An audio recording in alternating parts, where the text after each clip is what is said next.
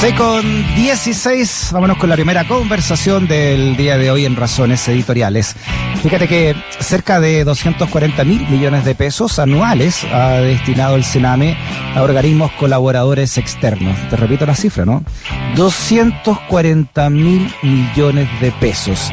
Cada año una parte de estos recursos no son gastados o el Sename rechaza el gasto. De esos saldos sin ejecutar o por cobrar, no hay rastro en la contabilidad del servicio, fíjate. La directora del servicio del Sename presentó una denuncia ante la Fiscalía por fraude al fisco. Lo mismo hizo la jefa de finanzas del Sename, asegurando que había informado los hechos en la entidad sin ser consultada. Bueno, esto es parte, nos faltó la cortinita al principio, ¿no? Pero esto es parte de nuestra sección de Ciper Chile con eh, Paulina Toro, que también eh, estuvo acá a cargo de este reportaje. Paulina, ¿cómo estás? Bienvenida a Razones Editoriales. Paulina. Hola Freddy, muchas gracias. Aquí estamos, pues. Oye, eh, dentro de todos los escándalos ya que, hemos conocido de, este, de este Sename, Paulina, no sé cómo se llamará ahora, ¿no? Pero para, para muchos que conocen el sistema, ya de los cambios cosméticos que se le han ido haciendo en el último tiempo, y ahora, entonces te decía yo, dentro de toda la escandalera, también el dinero, ¿no? Con, esto que ustedes sacan, ¿en qué consiste puntualmente este reportaje? Mira, la verdad es que eh, es información todavía preliminar. ¿A qué me refiero? Nosotros lo que detectamos es que hay dos eh, denuncias en paralelo, lo cual ya da cuenta de que podría haber una pugna o quizás se están echando las culpas, no sé cómo definirlo, pero la funcionaria, por llamarlo así, del Sename, ¿Ya? cargo, la jefa de finanzas, que es Karina Sepúlveda, hace una denuncia eh, cuatro días, cinco días antes que la directora del Sename, ¿sí? que es Rosario Martínez. Entonces, eh, nosotros tuvimos el dato, empezamos a mirar y lo que nos hemos encontrado es que es la propia jefa de finanzas que le comentó a sus superiores que desde el 2014 que se viene arrastrando una cifra que no pueden definir, que no pueden encontrar, una cifra de dineros que en algún minuto se supone que eran los mismos dineros emposados, que eh, yo recuerdo que eh, en 2016, por ejemplo, fue, fue un tema esto de que se habían detectado 20 mil millones emposados. Esto quiere decir eh, cuentas por cobrar. me, lo, me lo explicaron así. Si tú transfieres, yo Sename, transfiero 100 millones para ser gastado en estos programas, en estas en estos OCAS o organismos colaboradores externos del Sename que prestan servicios de salud mental, de muy, variados tipos de servicios, pero ellos se gastan en, ese presupuesto, se gastan 80, eh, 20 millones, por decirlo así, quedan emposados o quedan en las cuentas corrientes. Bueno, es esa cifra la que una, no han podido detectar cuánto es, y dos, no existen, no están, no, los encuentran. Es un problema grave desde el punto de vista de que o hay un grave desorden o, como presume la propia directora del Sename, que eh, podría haber un fraude fisco. Fraude fisco significa que hay personas dedicadas, digamos, a sacarle plata al fisco, sacar parte de estos recursos es muy terrible tratándose de servicios relacionados con niños y niñas, niñas vulnerables, jóvenes, adolescentes. Ya sabemos todas las precariedades que pasan, que más encima suceda esto.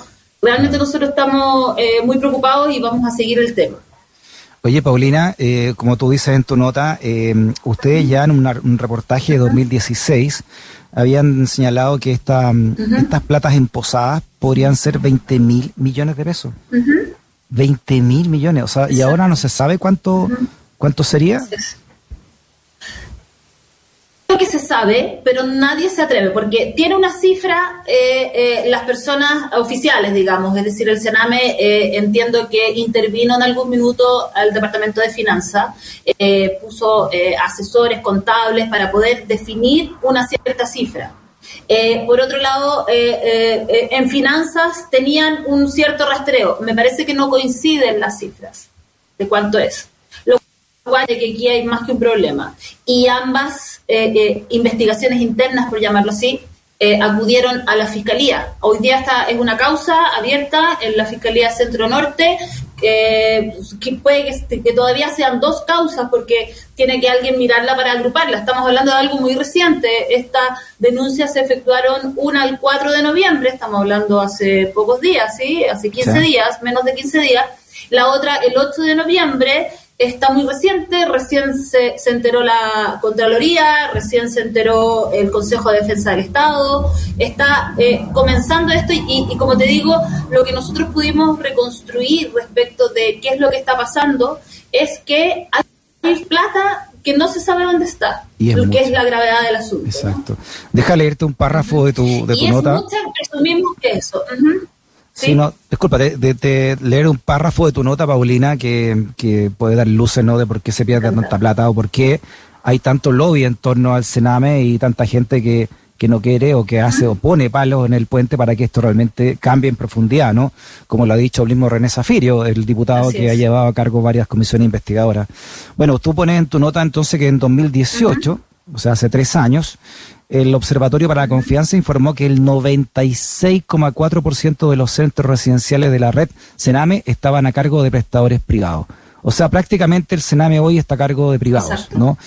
Todo, del 96,4, ¿no? Casi la totalidad. Y según el, el, informe de Derechos Humanos de 2017 de la Universidad Diego Portales, entonces cerca de 15 de estas organizaciones se llevan el, más del 53% del presupuesto asignado a estos organismos. O sea, ¿cuánto sería eso? Casi 150 mil millones de, de, pesos. Se llevan 15 organizaciones. Mira, lo que la información fresca eh, recopilada en este es que son 240 mil millones al año y estamos hablando entonces de 22 mil millones al mes, o sea, es una cifra. Estamos hablando todo de Chile, ya sabemos que eh, eh, hay, centros a, lo largo de todo Chile, niños en situación de vulnerabilidad, por supuesto que hay en cada región. Y estas son las organizaciones que finalmente están más cerca de estos niños, ¿ok? Eh, tienen una alta responsabilidad, están a cargo de, muchas eh, asistencias para estos niños. Y claro, uno podría decir, este presupuesto es necesario, justamente, o sea, ojalá se pudiera aumentar incluso para poder eh, asistir a quizás las personas, las personas los menores con, o sea, las personas de nuestro país con mayor, mayor vulnerabilidad en Chile pero si tenemos indicios de que las cuadra, la cuadratura de esa contabilidad no está exacta, estamos en un problema importante. Entonces, eh, bueno, como te digo, esto está, está recién, es una investigación eh, comenzando. Yo creo que ni siquiera la Fiscalía ha podido reconstruir todo, debe estar eh, emprendiendo las primeras diligencias. Solo sabemos que la eh, Sepúlveda, que es la jefa de finanzas, está citada a conversar, a declarar, no sé en calidad de qué, me imagino que como denunciante por ahora, y eh, entiendo que la próxima semana ella tiene que ir a entregar su testimonio a la Fiscalía Centro Norte. Sí, eh, claro, la, la, la, denuncia, la, como dice tu nota, la lleva a, eh, a cabo la Rosario Martínez, ¿verdad? La actual directora del, del Sename y está puesta en el Ministerio Público, como tú decías, en el Consejo de Defensa del Estado y también fue remitido a Contraloría General de la República. ¿Desde cuándo? ¿Desde cuándo entonces, teniendo en cuenta que es la actual directora la que presenta esta acción legal, eh, esto, este requerimiento al menos, ¿desde cuándo que esto funciona así, crees tú? O sea, eh, lo que nos contaban en el reporteo era justamente eso. Eh, y, como te decía, son dos denuncias. Una es la que presenta el Sename, la institución, y otra es la que presenta una funcionaria, ¿ok? Y la propia funcionaria, dentro de la investigación interna, cuando se dieron cuenta, ella misma señaló, se supone, a sus superiores, y lo pone en su denuncia, de que se viene arrastrando este problema desde 2014, ¿ok? Claro. Eh, estamos hablando de... Eh, Imagínate la cantidad. ¿sí? Entonces, 2014 en adelante. Ahora, se quiso hacer una auditoría en ese minuto, nosotros lo estamos mirando y no sé por qué razón no se hizo. O sea, se hizo incluso una licitación, pero la licitación no se llevó a cabo. Es decir, eh, eh, hubo un cambio de gobierno en ese minuto, es decir, eh, según entiendo, te estoy hablando datos sueltos que todavía no tenemos resueltos, pero se suponía que se iba a hacer una, una, una auditoría que finalmente la licitación para hacerla quedó rechazada, desierta, ahí estamos. Lo que sí tengo muy confirmado es que hoy día justamente eh, se está llamando a licitación para hacer una nueva auditoría eh, respecto de esto. Ustedes saben que hay una, hay, está en tránsito esto de eh, Sename a mejor niñez, ¿no? Mm. Y justamente para poder hacer ese traspaso era necesario tener mucha claridad y, frente a esto no la hay. Claro, por eso tú hablas ahí en la nota de denuncias cruzadas, ¿no? Entre la dirección y la finanza. Sí, claro. Qué increíble. Sí, claro, o sea, en un organismo cuando hay denuncias cruzadas uno tiende a pensar, alguien está tratando de echarle la culpa al otro, ¿no? O eh, eh, alguien se está tratando de eh, salir del asunto y hacer su propia acción. Según lo que entiendo, tanto el Departamento de Finanzas como la Dirección Central estaban trabajando juntos, pero de pronto el Departamento de Finanzas, un poco según lo que nos lo que dice su propia denuncia, digamos, el Departamento de Finanzas harto o harta ella de eh, haber alertado sobre este tema, decidió eh, hacer su propia denuncia. Pero por otro lado también entendemos que eh, la directora del, del Sename se sorprendió de que por qué esta señora hace su denuncia propia. Entonces es mm. importante mirar por qué aquí hay denuncias cruzadas. O sea, obviamente que es más importante saber dónde están estos fondos porque lo que debe estar pasando no debe ser no debe ser bueno para estos jóvenes, ¿no? Pero como tú, como tú explicas en la nota, Paulina, eh, eh, falta documentación, no, no hay rastro de saldo de subvenciones transferidas a, organismos externos. o sea, hay toda una nebulosa, nebulosa de, documentos en torno a esto. O sea, lo que, lo que Exacto. Pensemos bien y pensemos que el documento está extraviado y que en algún minuto podría eh, cuadrar pero lamentablemente, según el reporteo nuestro, eh, me eh, nos dimos cuenta de que esto lleva mirándose un buen tiempo, es decir, entiendo que desde que eh, desde el año pasado que se está tratando de llegar a una cifra y no se ha podido. Y ese es un tremendo indicio de saber que definitivamente no está y que la propia institucionalidad hable y, y vea la posibilidad de un fraude del fisco, un delito, bueno, ya, ya, sabemos cuando es, eh, aparecen esos delitos es porque eh, hay una posibilidad de que haya algún indicio de que alguien esté efectivamente defraudando el fisco, ¿no?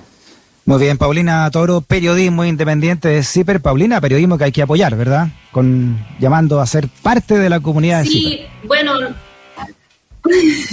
nosotros siempre lo decimos, eh, hay una comunidad aquí, estamos haciendo talleres, estamos haciendo eventos y todo, pero lo que más nos interesa es que todos ustedes eh, puedan meterse a la página, ver de qué manera pueden apoyar cada una de las cosas que hacemos, porque es la única manera que nosotros sigamos independientes y de verdad que nos interesa a todos que sí sigan. Muchas gracias, Freddy, por invitarnos y por darnos este espacio. Abrazo grande a todo el equipo de Cipera. A seguirnos más adelante. Que esté muy bien. Abrazo. Espero que, que no tengas COVID. Ojalá. si no, a cuidarse nomás. Pero tengo las tres vacunas, así que estoy más o menos tranquilo. Sí, pues. chao, Eso, muy bien. bien. Ya. Suerte. Igual. Que estés bien. Chao, chao.